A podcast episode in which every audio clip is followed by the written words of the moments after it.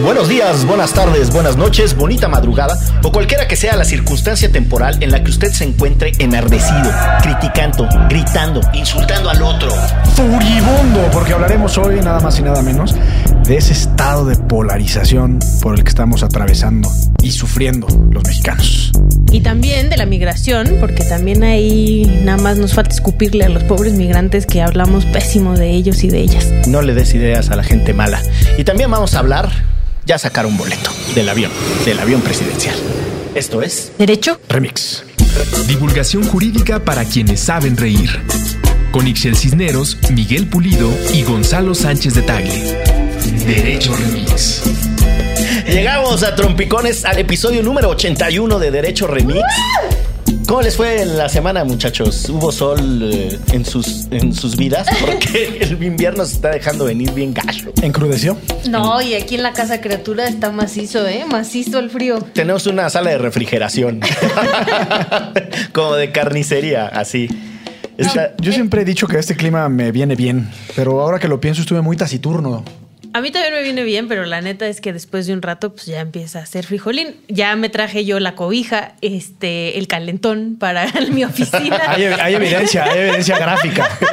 hay, hay unas juntas, yo no quiero decir nombres, pero las compañeras que trabajan en Elementa y que se llaman Renata de Miquelis y Adriana Muro. Sí. Traen su mencionar- sleeping bag. sin- no, te lo juro, andan envueltos en un zarape ahí. Pues es que en se la hace, oficina. se hace el frijol. Pues muy bien, Y además- 81 episodios. Perdóname, Chalagüera. No, no, no, que Gonzalo y yo andamos desveladitos, ¿verdad? Sí, es correcto. Es correcto. Yo por problemas infantiles. Ya. Sí, De es- la maternidad. Pues sí, fíjate que así de repente los niños eh, les dan ganas de crecer en la noche y pues les duelen las piernas. Entonces, Ay. pues. Bueno, eso es real. La gente crece en la noche Por mientras supuesto. duerme. Y el grito de mamá, me duelen las piernas también es real. Entonces Claro. ahí voy a sobar piernas toda la madrugada. Con el famosísimo frescapié. Sus refriegas de alcohol. Exacto. La verdad es que tengo una árnica líquida que ya la tengo allá al lado de la cama para. pss, pss, pss, pss. Pues ya permítanme aquí el desvarío, ¿verdad? Pero yo soy artrítico reumatoide. Tengo artritis reumatoide, propiamente dicho. Pero si estás bien jovencito. No, bueno, esa es una enfermedad eh, crónico-degenerativa en el sentido de que se pasa por la vía de la genética y cada vez va empeorando. No tengo ningún problema grave gracias a la dieta, la alimentación y los cuidados de mi madre. Pero con así crecí en Orizaba, donde es extraordinariamente húmedo. Mi mamá no supo por años por qué Te yo las lloraba todas las noches y me dolían las rodillas. Y entonces, pues era. Fuiste un niño muy agradable, por lo que veo. Parece que sí, mi madre Tu mamá siempre- te adora. y mi mamá cada que se podía deshacer de mí para dormir estaba feliz. pues muy bien, les decía que hemos llegado a el episodio número 81 y ha sido gracias al apoyo de esta hermosa producción. Eh, escuchen los efectos de sonido que ha traído el gran Héctor, el showrunner ruso, y Carla Juárez Góngora, nuestra productora. Exacto. Pero también gracias a la gente que ya se está sumando a Patreon. Entonces los invitamos a que se sumen a Patreon, entrenle macizo y además entrenle macizo a escuchar esta cápsula de contexto. El presidente Andrés Manuel López Obrador cerró 2019 con un nivel de aprobación ciudadana de 72%. Sin embargo, el nivel de polarización entre la sociedad sigue creciendo con términos como chairos y fifís. Yo no inventé lo de Fifi. De acuerdo con una encuesta realizada por el periódico El Universal sobre la migración de nuestro país, 6 de cada 10 mexicanos dicen que los migrantes perjudican a la sociedad y cerca del 60% está de acuerdo en que el gobierno impide el paso de centroamericanos que quieren llegar a Estados Unidos. ¡Son unos farsantes mexicanos! ¡Nos engañaron, putos! Avanzan los preparativos para rifar el avión presidencial y de ahí obtener recursos económicos para la adquisición de medicamentos y equipo para hospitales. ¿Qué harías si el gobierno te diera el avión? Pues estás muy mal, Gonzalo, te lo digo de una vez. Oh, que la canción. Y tú no tienes nada que aportar. Así están los tonos de la conversación pública en este país desde hace ya un tiempito por la polarización. Eres un fifi. Sí, se simplificó feísimo el debate, ¿no? Se hizo binario.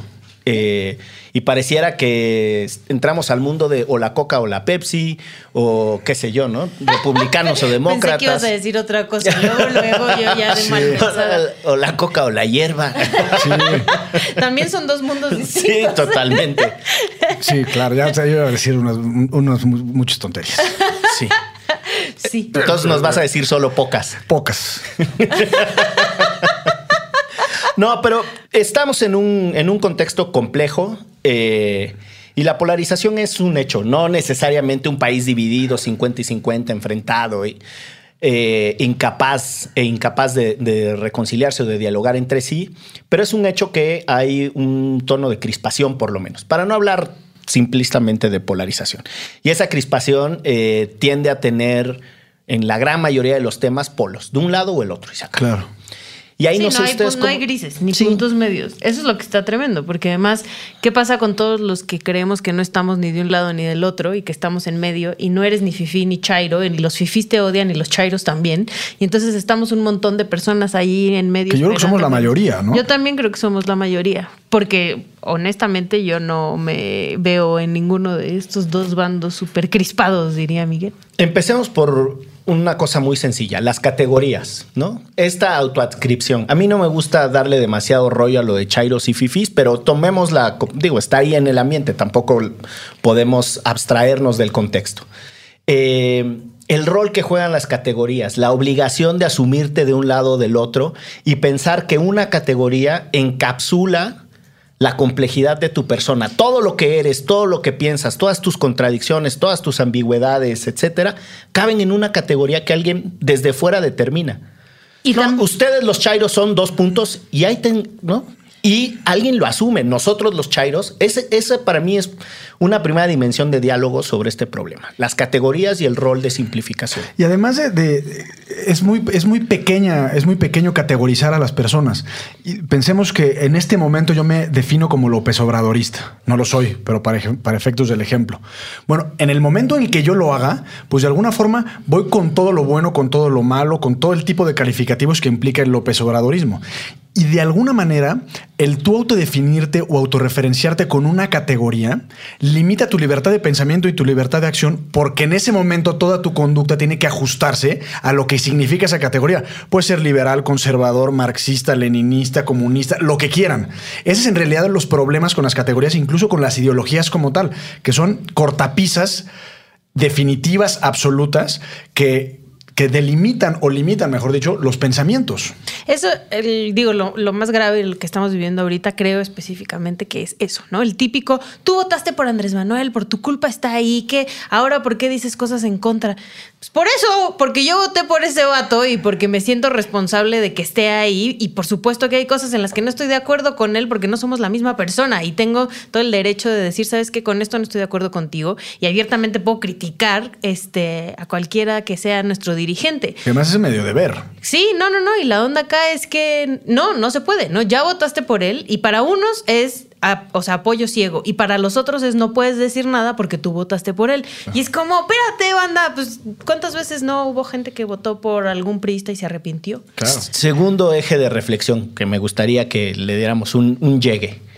La polarización o la crispación en torno a lo político, o sea, como la categoría eh, temática en torno a la que se arman los debates y las contrastaciones de ideas. Y a mí me parece que siendo la vida tan compleja, tan rica, tan diversa, eh, hacerse monotemático y solo hablar de una pequeña parte de la política, a mí, a mí me parece un desperdicio, eh, pues de muchas cosas, de tiempo, de, observación, de riquezas de conversaciones, etcétera. La polarización centrada en la política. ¿Qué, le- qué les merece como reacción, comentario?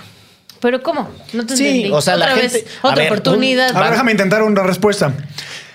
Eh, Yo creo que en México al 2018 había todos los componentes sociales para que existiera esta polarización. Estábamos hasta el copete, o lo estamos, de una infinidad de cosas. Estamos desencantados con la democracia, no hay crecimiento económico, hay corrupción, hay impunidad, inseguridad, etc. Es decir, es un caldo sabroso, digamos, para la polarización. Pero llega un dirigente que es López Obrador, que se nutre de esa polarización cuando nos presenta, y creo que por eso solo discutimos de política, cuando la realidad se nos presenta binaria en un tono blanco y un tono negro. Entonces, lo más sencillo para, para, para, digamos, para el soberano, para nosotros, es adherirte a uno u otro. Es mucho más complicado ser crítico, analítico, y no lo digo desde una posición, digamos, como de yo sí critico o yo sí analizo, pero en términos generales es más fácil simplemente irle a un equipo o a otro, sin miramientos. Y creo que eso es lo que nos lleva, y López Obrador, por, por así presentarlo, es lo que nos lleva a solo irle a uno o a otro. Y por eso solo hablamos de política. Y si lo pensamos, no hablamos de los temas profundos, no hablamos de los temas sustantivos, no hablamos de la desigualdad, no hablamos de la pobreza y etcétera. Hablamos de lo que propuso López Obrador. Y hay unos que se desgarran las vestiduras. No, sí, es que por ahí va la cuarta transformación y otros no, es lo peor que le ha sucedido a México. Y creo que solo hablamos de política y si hay un responsable y es el presidente de la República por presentarnos la realidad de forma binaria. Pero además, uno madura, ¿no? O sea, ahorita que dices solo hablamos de política y, y es como irle a un equipo o al otro. O sea, yo al América, pero ni, pero ni de a gratis, pues, ¿me Claro. entiendes? Pero cuando Cuauhtémoc jugaba en la selección lo apoyaba igual, aunque fuera americanista. O sea, hay momentos en los que uno tiene que hacerse un paso para atrás y decir, hay cosas buenas en esto y hay cosas malas. Hay que asumir contradicciones. Yo creo que eh, Gonzalo le da el tono de mi anterior divagación y mi homenaje a la chimoltrufia eh, que, que Chelagüera no pescó como pregunta, pero justo me refería a eso. O sea, la gente eh, que está en un tono adversarial, uno contra el otro, lo está en torno a un solo tema. Y se hicieron monotemáticos. O sea, digo, válgase la reiteración de un solo tema y monotemático. Porque uno puede hablar de cine, ¿no? Uno puede hablar de literatura, cultura, teatro, Baloncesto. etcétera. Puede hablar de De los deportes. Pumas. Pero incluso si quiere hablar de la realidad social, podría hablar por ejes. ¿Cómo está La qué sé yo? educación, etcétera. ¿no? Sí, la desigualdad, este, la complejidad de la geopolítica, el calentamiento global, el cambio climático, que son causa y consecuencia, no son lo mismo, etcétera, ¿no? O sea, podríamos hablar, podríamos tener muchos temas que reflejen la complejidad de nuestros intereses y de nuestra relación con el mundo y con nuestro contexto. Y esos que solo hablan, solo hablan de política y dentro del grandísimo universo de la política, solo hablan de un tema, que es Andrés López Manuel. Obrador, claro. en este país tenemos casi 2.500 presidentes municipales. Nadie habla de ellos. Y además, qué pereza. Imagínense vivir en la mente de Abraham Mendieta. Todo lo que diga el presidente lo voy a defender a capa y espada. Ahorita que dijiste el soberano me acordé de él, no Claro, sé por qué. claro. El respetable, ¿no? El respetable. Sí, no, no, no, no. Pero sí que pereza estos compadres que lo, al único que se dedican es ver cómo sí tiene razón el presidente. Y de verdad se pierde el, el- el foco de la crítica. Y obviamente son cajas de resonancia que van radicalizando las posiciones de todos. Y, y por otro lado, gente como Lozano, que es todo mal, todo está mal y todo el tiempo es, Lozano? es el nuestro. Javier. no- ajá, y es lo A mismo. quien que quede, no quede duda. No, No queda mandamos saludar, no está invitado a este espacio. Para ¿no? nada. Y pero justo es eso, es el Abraham Mendieta del pan. Y O el- ahí, o el callo de hacha, ¿no? También. y ahí hay una cosa que a mí me gustaría eh, destacar. No es solo una abstracción el pensar en la polarización, la crispación, los tonos del debate y la conversación. Hay una reducción eh, de las ofertas de diálogo y la libertad de expresión eh, por una vía muy suave, muy sutil, por goteo, pero se va viendo afectada. No, y la autocensura. La neta es que ya no te Exacto. avientas así libremente a aventarte tu crítica al gobierno de Andrés Manuel porque sabes que te va a caer ahí una horda de gente rabiosa. A eso es a lo que me refiero. O sea, que, que no es una eh, no es una consideración simplemente así. ¿no? De, ay, sí, la crispación. No, tiene efectos prácticos Claro, concretos. claro. Y uno de ellos es la pérdida de, de libertades. Las personas se expresan con No, menos la concordia. potencia. Y suena, suena muy aspiracionista hablar de concordia y hablar de cohesión social, pero es un valor súper importante que hemos perdido en México y quién sabe cuándo lo vayamos a recuperar. Permítanme conectar este tema. Sácalo a pelear. Ahí están en la esquina. Lolita Ayala. ¿Por qué Lolita Ayala? ¿No has visto eso? Ahora yo te voy a mandar el video de Lolita Ayala tratando de. ¿Se ha hecho una vasca ayer? ¿Se ha hecho una No, vasca ayer en casi, vivo qué? Casi, casi, casi. Saludos a Lolita Ayala. Saludos a Lolita Ayala y su rosa. Y su rosa. Sí. Este. Ya se fue la idea. no, estaba, estaba, con- estaba construyendo el hilo conductor entre las. eh, ¿cómo decirle? Altivas, altisonantes discusiones públicas en torno a los temas y la crispación y la polarización, con uno de los fenómenos globales que prácticamente eh, define a la humanidad, que es la migración. O sea, la- las personas moviéndose del punto A al punto B, huyendo por contextos climatológicos, por pésimos gobernantes, por guerras mundiales, por guerras regionales, etcétera. La migración ha determinado eh, desde su surgimiento eh, a, las, a las sociedades y, y a las organizaciones colectivas. Y uno de los temas que está ahí en, en la agenda nacional, no de ahora, no, bueno, pero desde hace mucho tiempo en México, es la migración. En un país que además encarna como pocos la contradicción de ser un país expulsor de migrantes, que tiene permanentemente que estar haciendo una, defen- una defensa de sus connacionales en Estados Unidos y que al mismo tiempo tiene una política migratoria cada vez más agresiva, cada vez más descarada contra las personas que van en tránsito hacia los Estados Unidos y que ingresan por la frontera sur. Y ese fenómeno pues, no está aislado de lo que empieza a opinar la gente y lo que, pues cómo se crispa el ambiente también y la relación que tienen las sociedades con los migrantes. Es que México, digamos, la posición geográfica de México, que Samuel Huntington lo definió como un país desgarrado, por, por otras razones, pero hace que México sea un país de origen, que sea un país de destino, que sea un país de tránsito. Entonces, todas esas realidades hacen el fenómeno migratorio para México, pensémoslo en abstracto, altamente complejo. Los dejas pasar, no los dejas pasar. Si se quedan aquí, los dejas que se queden aquí. Cuando ¿En qué condiciones? ¿En qué condiciones están acá? La política de refugio. ¿Qué- qué- a, a quién le das o a quién no le das? Digo, hay, hay tratados internacionales al respecto. Pero a mí lo más grave de la política migratoria de López Obrador es el candil de la calle, oscuridad en tu casa. ¿Con qué dignidad podemos nosotros pretender defender a los migrantes mexicanos del otro lado de la frontera, es decir, en Estados Unidos, cuando aquí literal taclean a los taclean y les avientan gas pimienta o les rocían gas pimienta a, mujeres, a niños? Entonces hay, hay una inconsistencia en el centro de la política migratoria de, de López Obrador. Y quizás no es inconsistencia. Yo creo que López Obrador, siendo muy pragmático con Estados Unidos, dijo, es un tema al que no le voy a dedicar ni un ápice de tiempo. Me lo pusieron como condición, juegue. Entonces no entran, no salen, listo. Y va más allá, porque la gente, la verdad es que está rechazando total y absolutamente a, las y los migrantes que los hemos visto ahorita pasar como juntos, ¿no? Y por eso es como más visible el momento, pero aún así existe desde hace mucho tiempo, pues, ¿no? O sea, todas estas caravanas donde los ves caminando a hombres, mujeres, niños, este, en conjunto por las carreteras de Chiapas, cruzando el río, etcétera.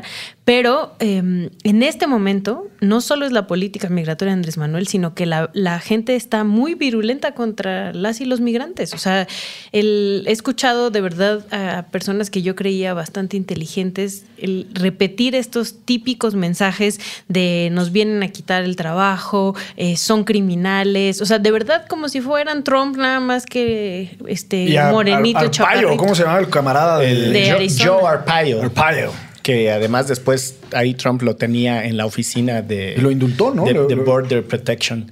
Eh, sí, bueno, además porque tenía un montón de juicios legales. Eh, a ver, a mí hay una cosa del- de las migraciones que me sorprende, no me sorprende, está, está mal usada esa palabra, eh, que me frustra, es más propia, que es eh, las contradicciones de nuestras sociedades respecto a lo que las migraciones traen. Todo el mundo quiere la diversidad, todo el mundo quiere tener eh, el intercambio de productos, que su videograbadora VHS sea más barata. Que haya restaurantes de todo Cada- tipo de comidas. comida de todo tipo. Quiere los beneficios de la diversidad y del intercambio y de la conexión de un mundo global. Pero de repente no quiere al otro. Pero no quiere al otro. Además, con ciertas particularidades. Eh, la agresividad contra la migración del sur, contra el migrante pobre, indígena, centroamericano, moreno. moreno, eh, no, no se corresponde con el tratamiento al migrante extranjero, eh, rubio, caucásico, ¿no? O sea, ahí, ahí hay una cosa que, una segun- un segundo eje de contradicción que me frustra.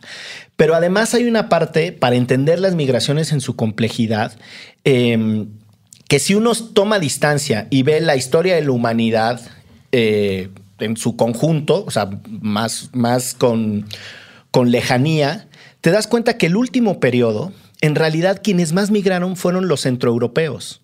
O sea, la migración más intensa fue del centro de Europa a colonizar los Estados Unidos, del centro de Europa a colonizar Argentina y el, del centro de Europa a colonizar Nueva Zelanda y Australia, que eran los proyectos eurocentristas que mantenían la noción prácticamente europea, pero fuera del territorio europeo.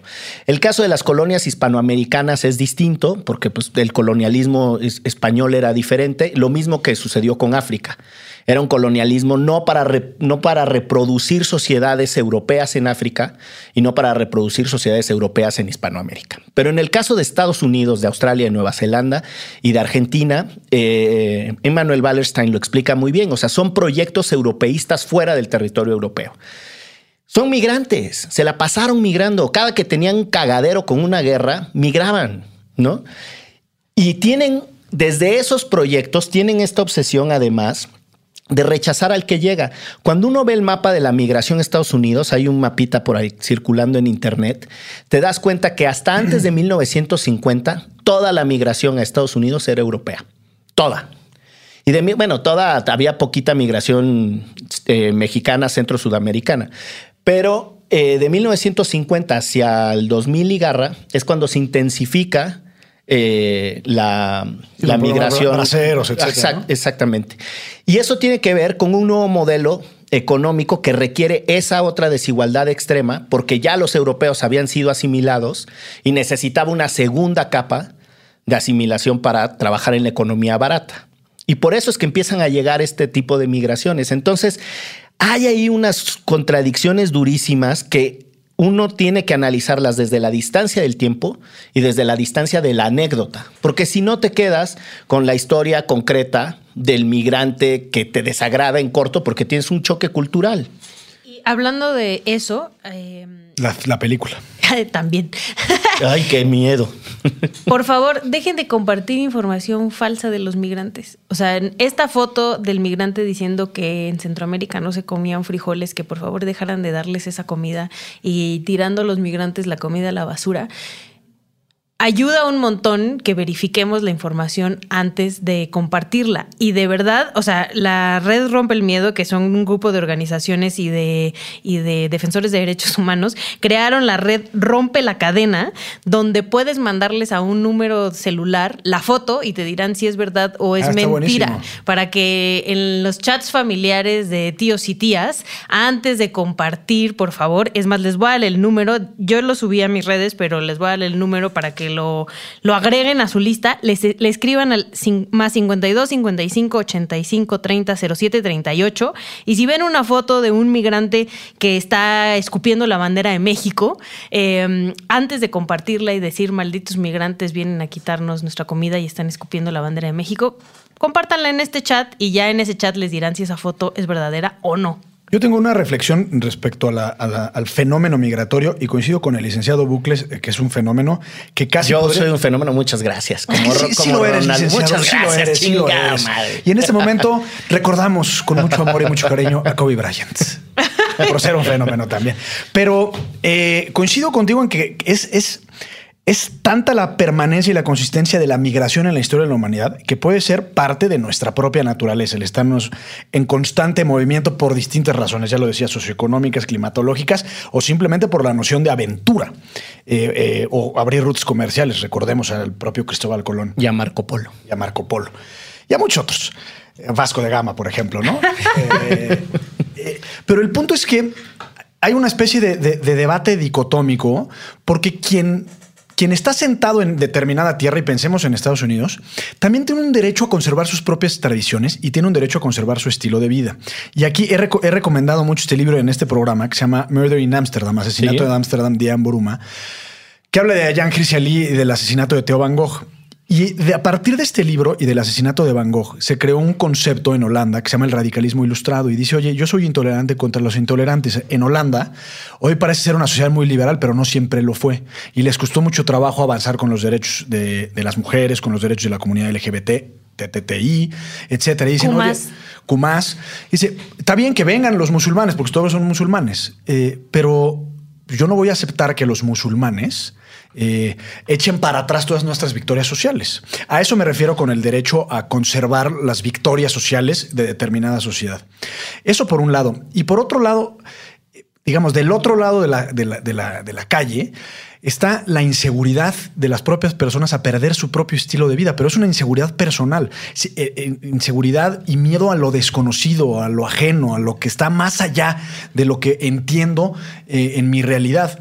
Y para eso recomiendo un librazo, en realidad son dos ensayos que en su momento le recomendó la UNESCO a Levi Strauss, uno se llama Raza y Cultura y otro se llama Raza y Historia, en donde dice muchas cosas, pero en el fondo, y pone ejemplos históricos, y quizás el mejor ejemplo es el propio Mediterráneo como melting pot. Dice, cuando, cuando una civilización crece es porque se nutre de diferencias, conservando cada una su propia identidad. Pensemos en México, por ejemplo, y eso es lo que no ha sucedido, pero debería de suceder con los, con los antiguos mexicanos, con los indígenas, etcétera. Hemos tenido miedo a que ellos preserven sus propias tradiciones. Bueno, ¿le gustan los tacos al pastor? Ah, pues los tacos al pastor no fueron creados en México. No, es una, es una adaptación de comida del lejano oriente. Del lejano oriente. Eh, para antes de irnos al corte, dejar una idea flotando, el tema que está sucediendo en la frontera sur de México está generando una tensión con los organismos internacionales, particularmente con eh, las instituciones de la ONU que se dedican al refugio. Eh, está generando una tensión también con los poderes eh, judiciales porque las autoridades migratorias están desobedeciendo órdenes eh, que obtuvieron organizaciones para permitirles entrar a las estaciones migratorias. Para decirlo sencillo, la autoridad migratoria está desobedeciendo sentencias de amparo y eso no se puede hacer. Y está generando también un pequeño cisma al interior de Morena entre grupos que sí se acuerdan de lo que decían cuando Peña Nieto gobernaba. Porfirio Muñoz Ledo, por ejemplo. Por ejemplo, y le echaba a, la- a los militares y a la policía a los migrantes. No, ver a la Guardia Nacional entrando a los albergues a sacar a los migrantes como ocurrió en Tamaulipas, o sea, es, Sí, es terrible. tremendo. Vámonos a un corte y volvemos. Ayúdanos a llegar a más personas y seguir elevando el debate. Conviértete en nuestro suscriptor en patreon.com diagonal antifaz. Por un dólar al mes tendrás acceso a contenido exclusivo y nuestro agradecimiento en cada episodio. Patreon.com diagonal antifaz. Todo el dinero que recibamos lo reinvertiremos en publicidad para incrementar nuestra audiencia y ser una comunidad más grande. Patreon.com diagonal antifaz. Elevemos el debate. Y no nos abandonen, de verdad, porque al final del programa cada uno de nosotros va a decir qué haría si se gana ese bendito avión presidencial. Chale.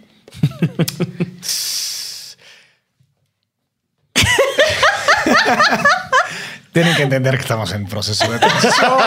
Entonces, si me atorcan, Proceso se me va, se me va el avión, pues es normal. Esto del avión presidencial, de verdad, Se te va el avión.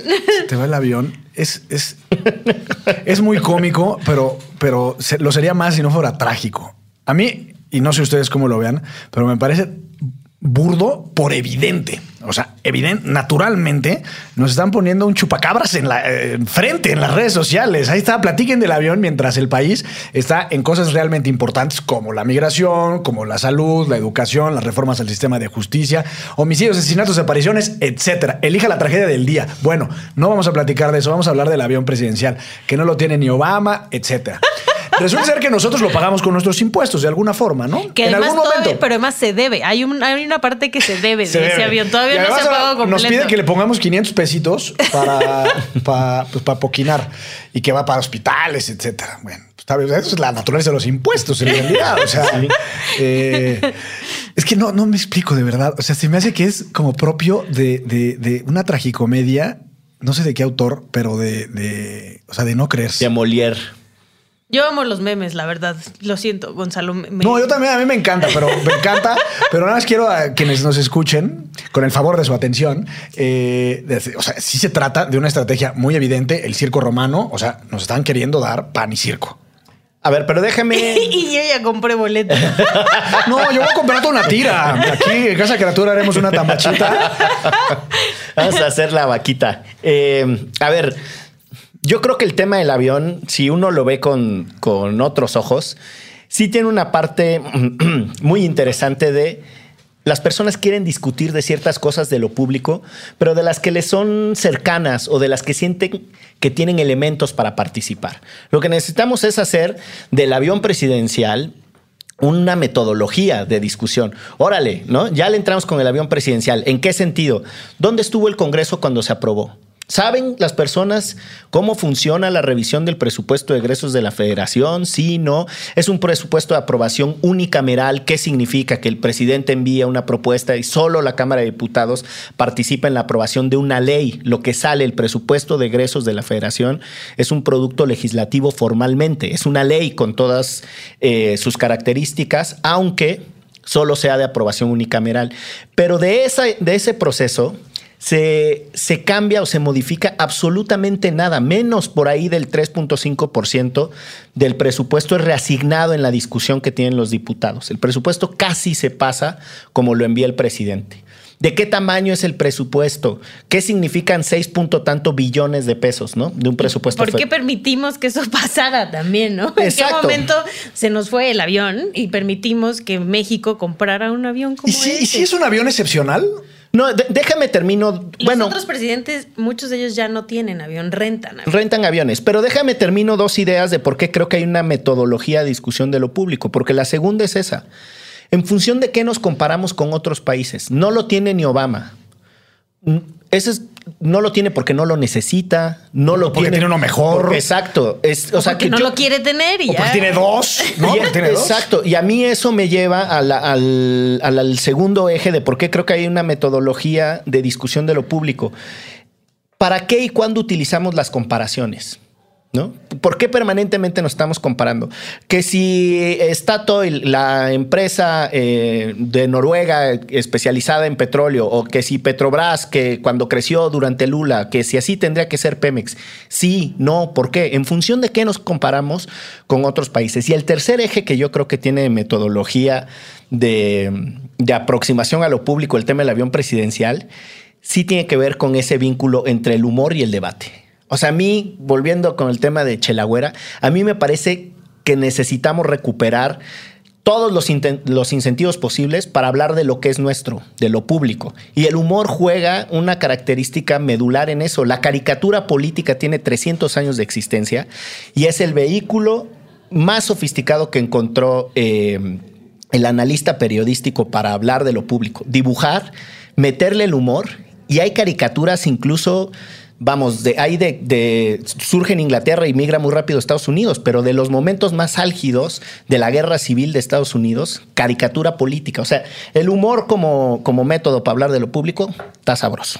No, y Andrés Manuel es buenísimo para jalar esos temas, ¿no? Y para que todos estemos hablando de eso. O sea, la verdad es que la comunicación a él específicamente se le da y se le da muy bien. O sea, era el quinto, la quinta opción de lo que se haría con el avión y no hemos hablado de las otras cuatro. O sea, nos la hemos pasado hablando de los boletos y ya salió el boleto y de verdad ya hay gente que está esperando que salga a la venta para ir a comprar su boleto. Me incluyo.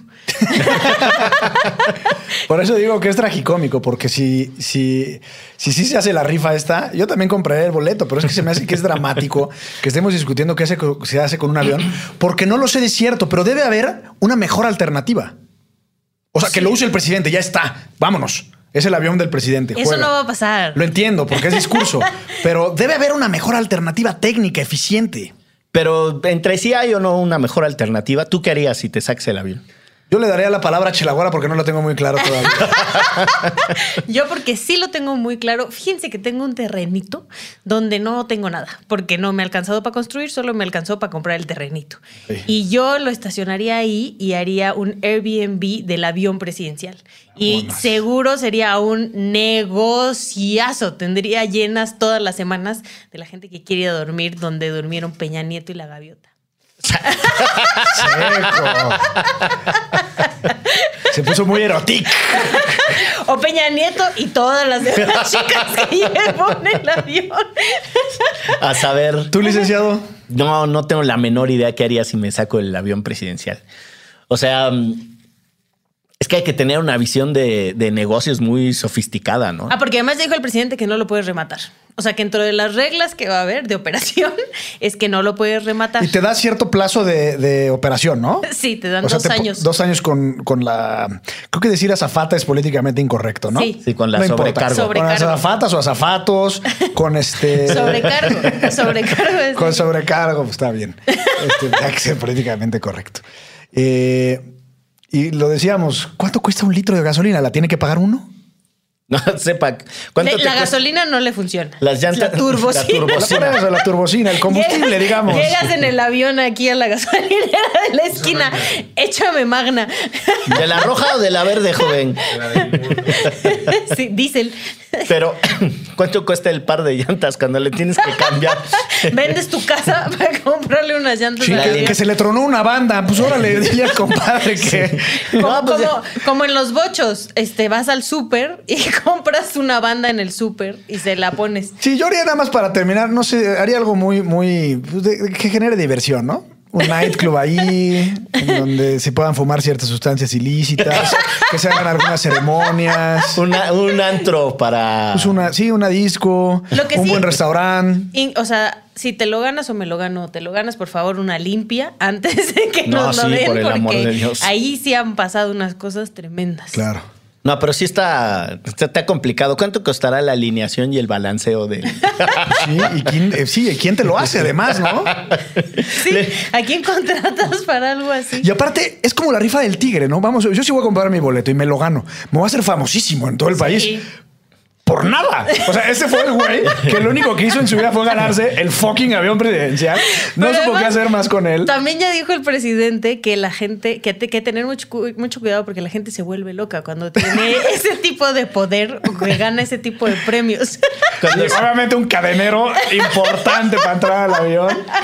Necesitamos que nos digan en el Patreon de Antifaz, eh, cuya dirección es patreon.com diagonal antifaz. Y ahí que nos dejen qué harían con el avión presidencial, dónde le cambiarían las llantas, qué tipo de peluche le pondrían al tablero. Va a traer sí o no sus dados, el perrito que mueve la cabeza así en el, en o el, Elvis tablero. o la de Lulu, la, la hawaiana. El aromatizante de pino. El- ah, por favor, pues obvio. Ya- Si van a permitir que echen el baño, el papel de baño en la taza o en el excusado. Y además el asiento del piloto debe traer esa cosa con bolitas que te daba Sí, un masaje claro, en la espalda, claro. ¿no? El- No, y si nos escucha algún piloto, ¿cuánto cobra un piloto por un viajecito a Europa o ¿Cuánto algo cuesta, así? ¿Cuánto cuesta la tripulación? Las horas de servicio de la tripulación del avión. El cristal va, el cristal va a ser así oscuro, sí o no, porque esas cosas son importantes. Pues esto fue Derecho Remix. Eh, no dejen, no nos dejen, no nos suelten, comenten con nosotros. En mi caso, mi red social es arroba nomu77. En mi caso es arroba chelagüera con W y U.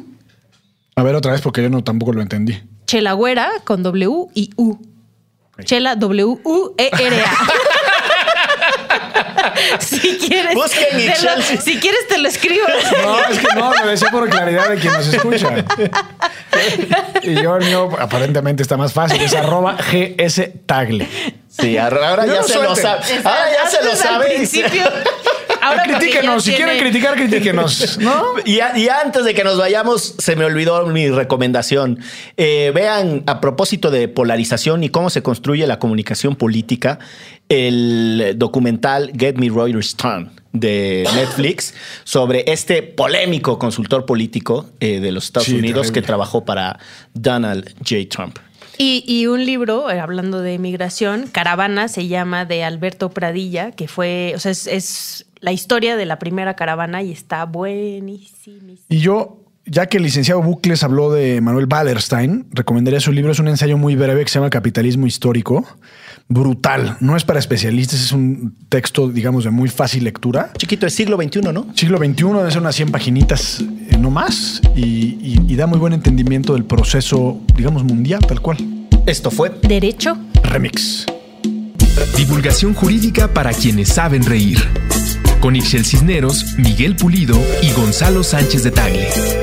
Derecho Remix.